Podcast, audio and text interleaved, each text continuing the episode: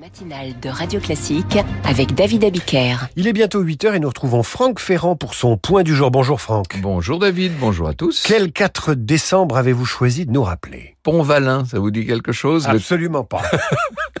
4 décembre 1370, on est dans la guerre de Cent Ans sous le règne de Charles V. Ce jour-là, les Français vont mettre une sacrée rouste aux Anglais à Pont-Valin. Ah. Et si la bataille est célèbre, c'est parce qu'elle a révélé un grand personnage de notre histoire. J'ai eu l'occasion de le raconter sur cette antenne.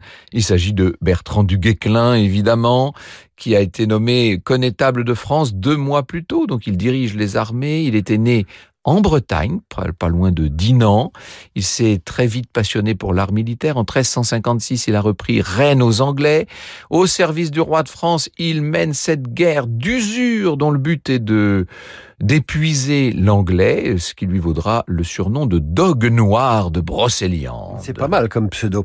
Et, pas et donc, que se passe-t-il à Pont-Valin en ce 4 décembre Bah, 1370 euh, je vous l'ai dit, on est en pleine guerre de 100 ans. Euh, Charles V a relancé euh, cette guerre hein, l'automne précédent. Il peut se le permettre parce qu'il a de nouveaux impôts qui ont été levés. C'est la première fois qu'on va lever un impôt permanent en France, entre parenthèses. Ce sera pas la dernière. hein.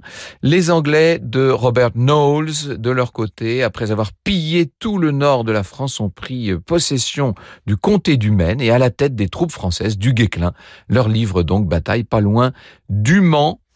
À Pont-Valin, il va réussir à chasser les Anglais qui vont laisser beaucoup de morts sur le terrain. Du Guesclin fera enterrer ses soldats euh, sur place avec une croix de bois sur chaque tombe, ces croix.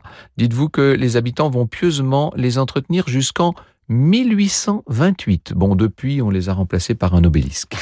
Et je retiens quand même que c'est grâce à Du Guesclin qu'on a levé le premier impôt pour financer la défense nationale. À cause, à cause. À cause. Franck Ferrand, on vous retrouve euh, à 9h pour Franck Ferrand.